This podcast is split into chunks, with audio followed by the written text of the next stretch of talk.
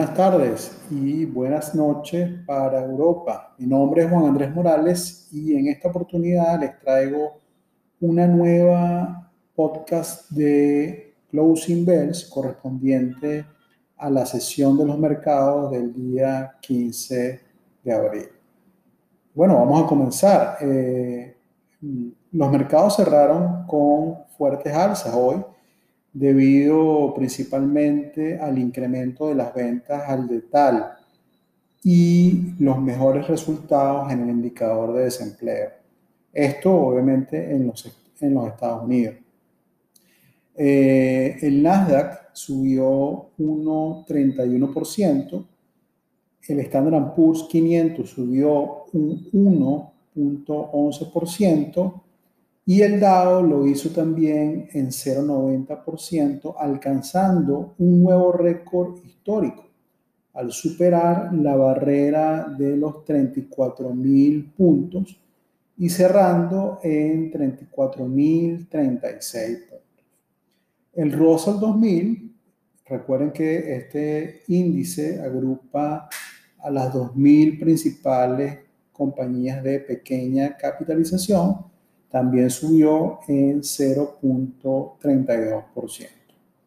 El petróleo sigue con su tendencia alcista y cerró hoy en 0.30% arriba. Los metales preciosos, eh, el oro y la plata, cerraron también positivos, 1,65% y 1,57% respectivamente.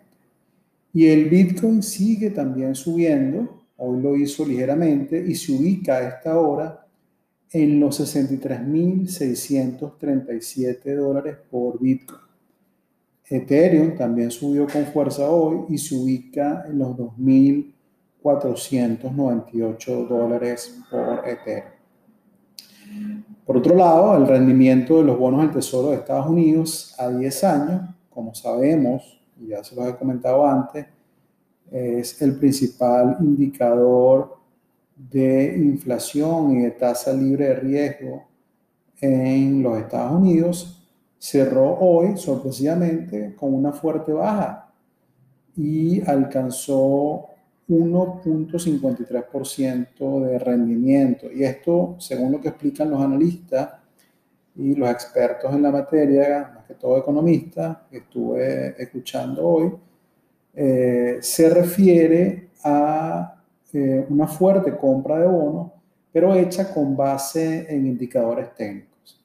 Eh, es decir, los bonistas o los inversionistas en bonos identificaron mm, con base en el análisis técnico y en el movimiento del volumen un punto de entrada eh, es decir, eh, identificaban en función al comportamiento del volumen y el precio del bono de que había una sobreventa y compraron los bonos de manera masiva y por eso es que el rendimiento bajó de manera fuerte. Ahora, esto desde mi punto de vista es muy diferente a el, desempeño fundamental de los bonos del tesoro, como eh, les he comentado en otras oportunidades y en otros programas, como lo hice en eh, coyuntura y perspectivas de mercado, eh, el rendimiento de los bonos del tesoro, en este caso el de 10 años, responde mejor o se asocia o tiene más correlación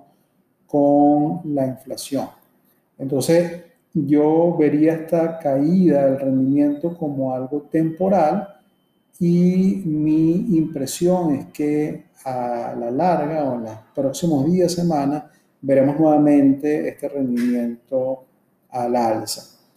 Eh, y finalmente, en relación al mercado norteamericano, el dólar se depreció ligeramente en 0,06% respecto a las monedas fiat. ¿Sí? Recordemos las monedas, cuando me refiero a las monedas fiat, me refiero a las monedas de los otros países como el euro, que no tienen, para decirlo de alguna manera, la maquinita de imprimir, ¿no? sino que tienen que compararse o medirse eh, respecto al valor del dólar. Entonces, al depreciarse el dólar, obviamente se revalorizan las otras monedas y eso lo podemos ver también en la tasa de cambio con el euro, que se fortaleció el euro también, ¿no? casi en la misma proporción. Eh, ahora, en esta oportunidad también quiero traerles o quiero comentarles sobre los resultados de los mercados europeos y a partir de ahora pues lo voy a hacer. Voy a incluir también estos resultados y comenzamos eh, hablando sobre el FTSE 100 o el FTSE 100, que es el índice de la Bolsa de Londres, y este también subió 0,63%. El DAX, que es el índice de eh, alemán, eh, subió 0,30%. El CAC 40, eh, la Bolsa de París, subió también un 0,41%. Y el IBEX 35, que es la Bolsa de Madrid, bajó 0,20%. En Asia, eh, los principales mercados, tales como el Hansen, eh, que es en,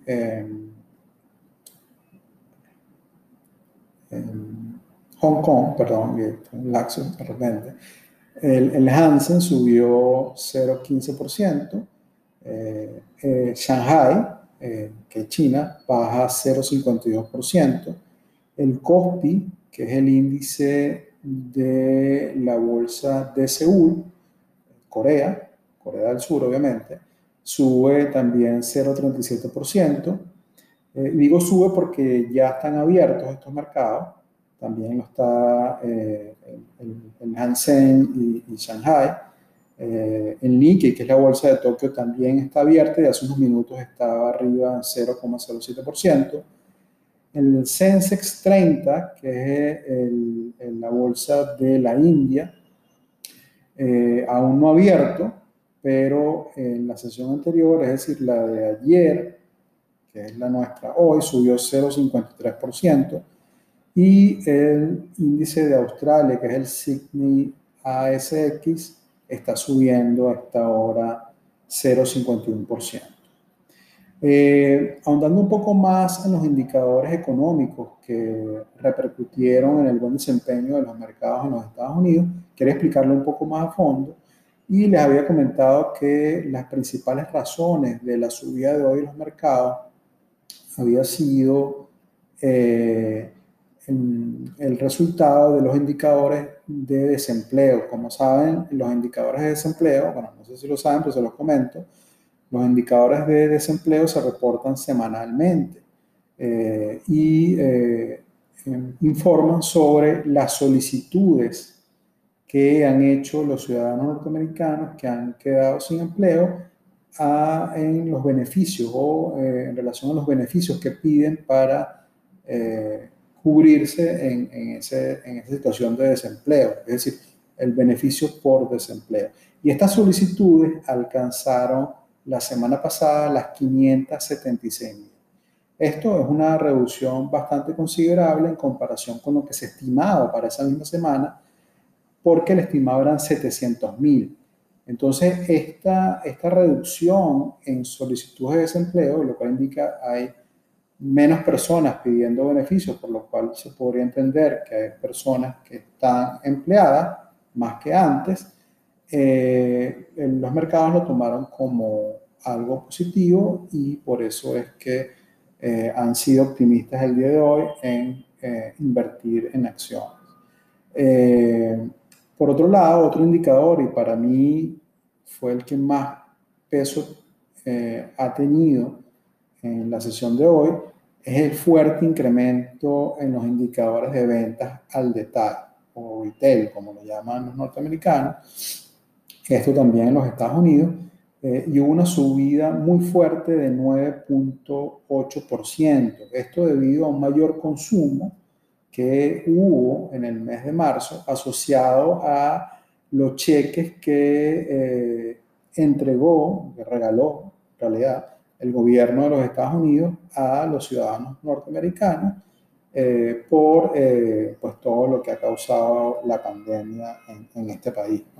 Entonces, ah, como los norteamericanos han recibido este último cheque, eh, recordemos que este último cheque alcanzó los 1.400 dólares, pues, y sabiendo que ya hay una recuperación y que ya hay un proceso avanzado de vacunación, eh, pues ahora los norteamericanos se sienten más confiados en gastar y han salido entonces a los mercados a gastar su dinero, aparte del que ya también habrán ahorrado por incertidumbre.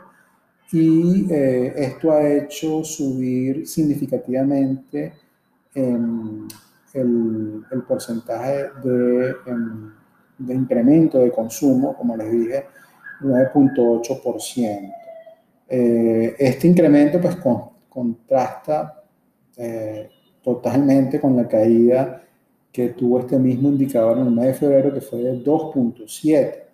Eh, por eso se dice que la razón que ha hecho eh, subir este, este consumo en el mes de marzo fue en, los cheques de estímulos recibidos eh, por los norteamericanos.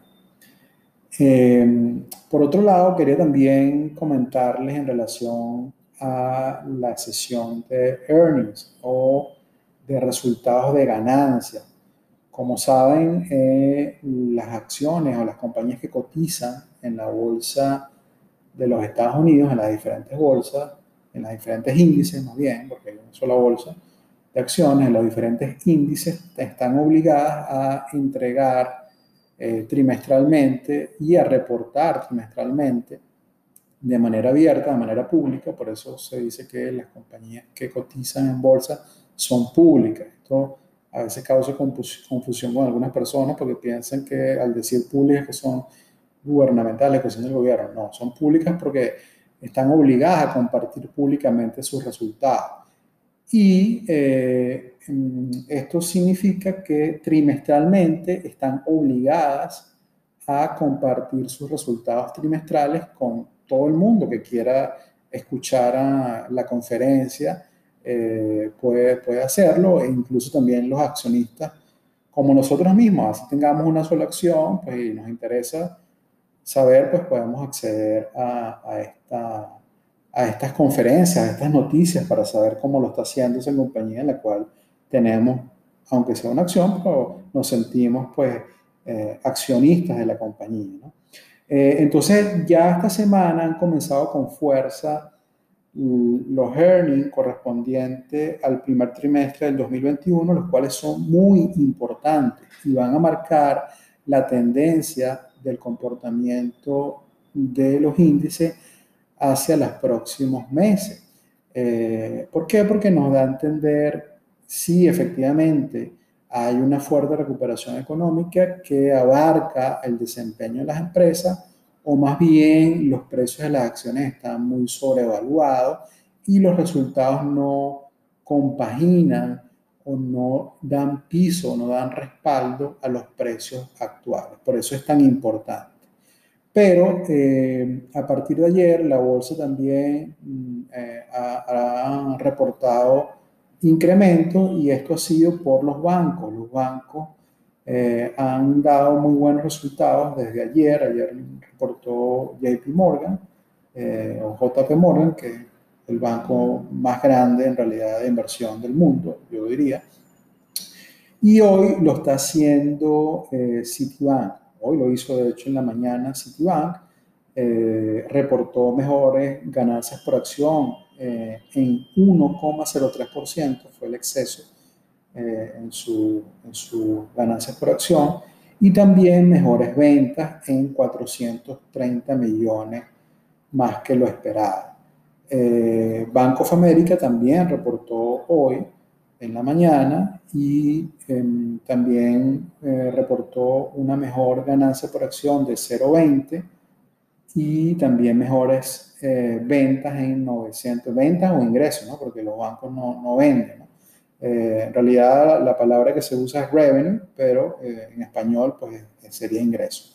Eh, mejores ingresos de 960 millones de dólares más que lo esperado.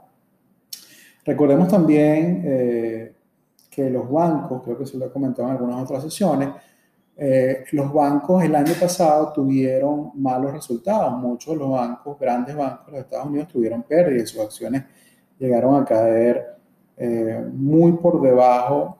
Eh, incluso JP Morgan, que ahora está en los 140, llegó a estar el año pasado, por esta misma época, en los 78 dólares. Bank of America también llegó, llegó a estar en los 22 dólares, eh, más abajo incluso. Eh, hoy está en los 40 o casi los 40. Eh, ¿Y por qué? ¿Por qué el año pasado fue tan malo? Adicionalmente a todo lo que significaba la pandemia, que afectó de manera fuerte a los bancos por la recesión económica y la disminución de las tasas de interés, recordemos que ese es el principal ingreso de los bancos, ¿no? Es el, eh, el, spread que hay o la variación que hay entre la tasa activa y la tasa pasiva y al no haber una alta tasa, pues los bancos tienen menores ingresos en relación a sus préstamos. También incertidumbre de que iban a haber eh, retraso en los cobros de los préstamos eh, pues hizo que las acciones cayeran tanto. Eh, pero definitivamente los bancos se han recuperado. ¿Y qué pasó también el año pasado? De que los bancos hicieron reservas, reservas por contingencia, reservas asociadas a eh, préstamos que no iban a ser cobrados. Y estas reservas fueron muy altas. incluso esas reservas se han mantenido, se mantuvieron hasta finales del año 2020 y ya en este año, en este trimestre, ya los bancos han comenzado a reversar esas eh, provisiones, esas reservas, y eso también repercute de manera positiva en los resultados. Eh, pero a pesar de estas buenas noticias en los bancos, las acciones han caído. Eh, es también parte de eso que se conoce en los mercados bursátiles, de que en, inglés eh, es un buy the rumors, sell the news, es decir, compra el rumor, vende la noticia, es lo que está pasando ahora con los bancos. O sea, ya los bancos reportaron, tienen su buena noticia, los inversionistas venden y ya toman sus ganancias, eh, las buenas ganancias que, que le han dado los bancos. Eh, por otro lado, eh, entrando ya a, consumo, Pepsi también reportó hoy mejores ganancias por acción eh, en 0,13 dólares, 0,13 centavos, y también mejores ingresos, en este caso mejores ventas, en 280 millones más a lo esperado.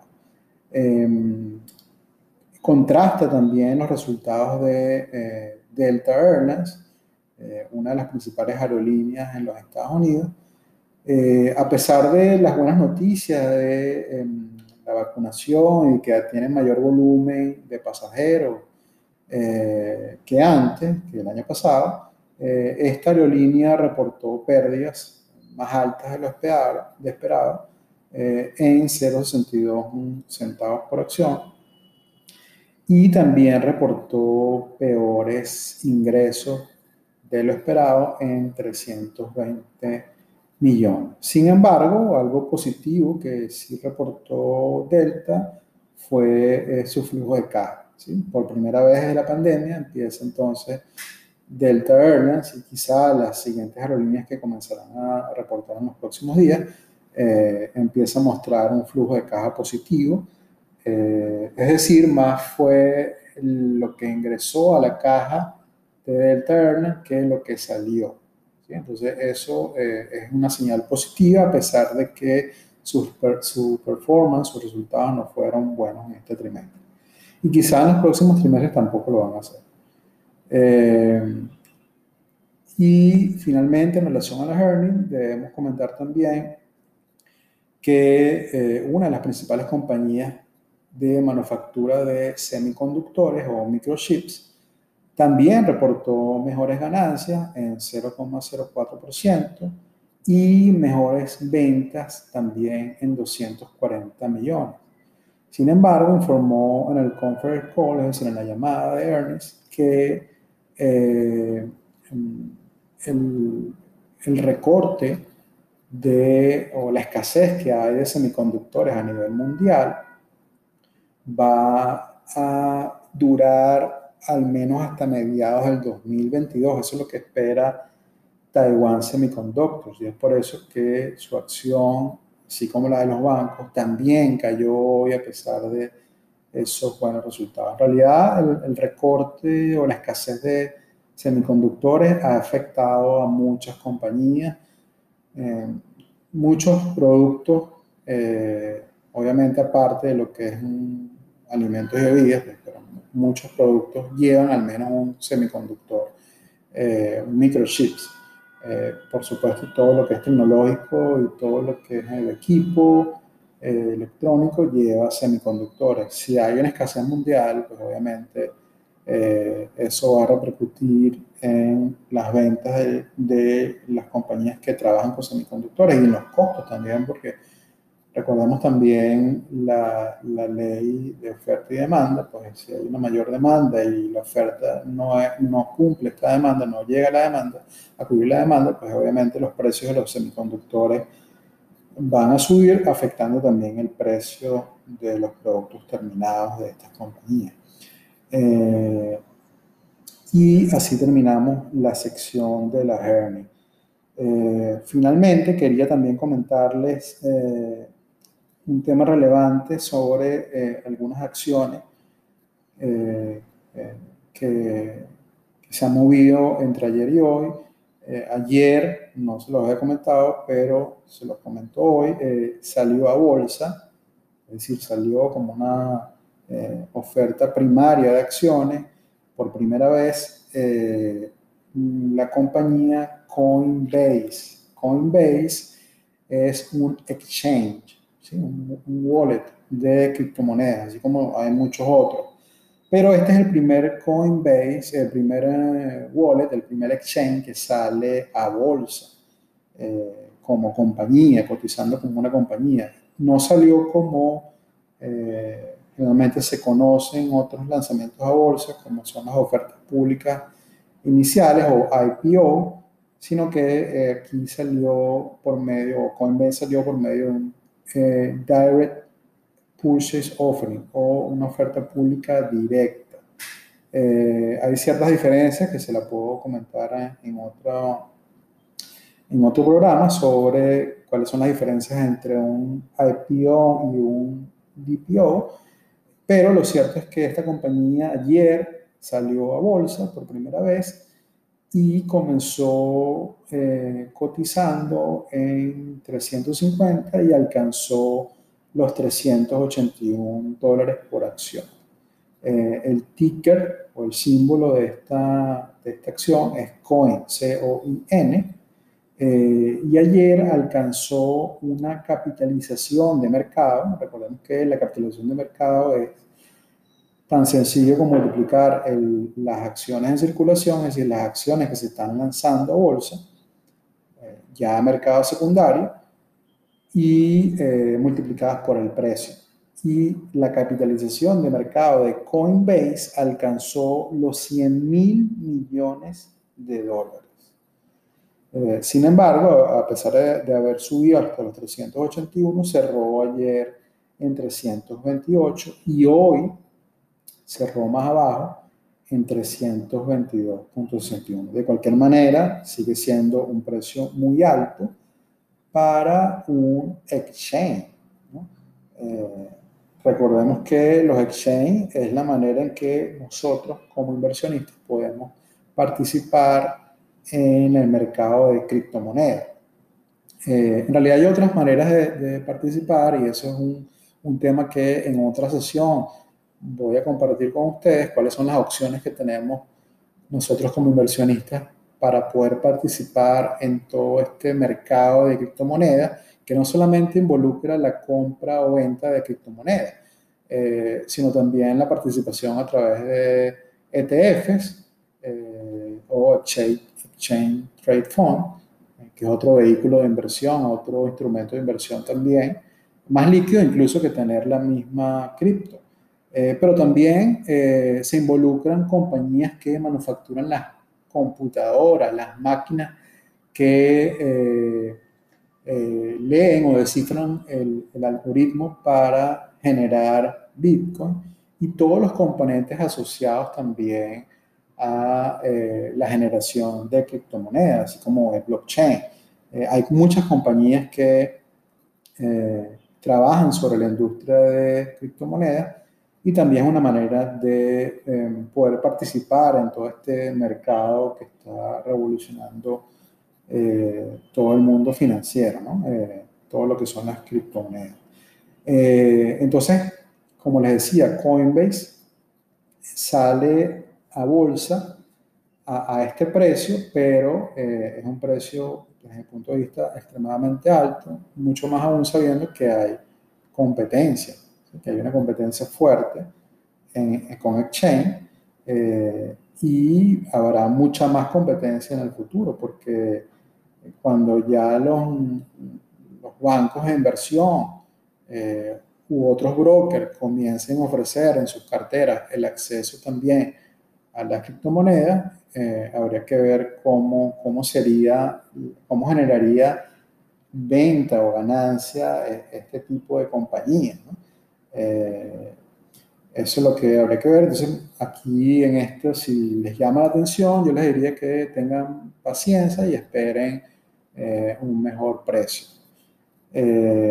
también el, el, día de hoy, Raymond James, que es un banco de inversión, un broker, pero también que da recomendaciones y precios target de eh, algunas acciones, eh, le dio hoy a AMD un price target de 100 eh, y la acción subió hoy con fuerza, subió hasta 6 tanto por ciento, alcanzando los 83 dólares. Recordemos que esta acción había llegado recientemente hasta los 75, 76 dólares eh, y ya los indicadores fundamentales y técnicos incluso nos decían que había una sobreventa, entonces ya esta acción pareciera que está recuperándose y va encaminada hacia los 100. Me parece que los 100 es quizá un precio muy alto por ahora porque ya esta acción tocó los 100 eh, hace unos meses, antes de febrero, eh, cuando había todavía ese, esa exuberancia, ese optimismo en los mercados. Pero eh, estaba definitivamente muy cara a 100, por eso no creo que llegue a 100 otra vez tan rápido, más bien ellos tienen que eh, mm, reportar mejores ventas y mejores ganancias que el año pasado, aunque el año pasado fue muy bueno para AMD, pero este año tienen que hacerlo aún mejor para poder darle piso, darle soporte a un precio de 100.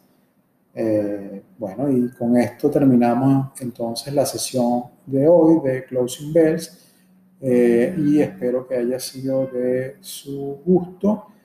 Recuerden que esta sesión es cortesía de la firma de asesoría en mercado de capitales y finanzas JAMB Investment, a la cual pueden acceder por medio de su página web jambinvestment.com y a través también de su cuenta de Instagram jamb.investment. Buenas tardes y buenas noches para todos.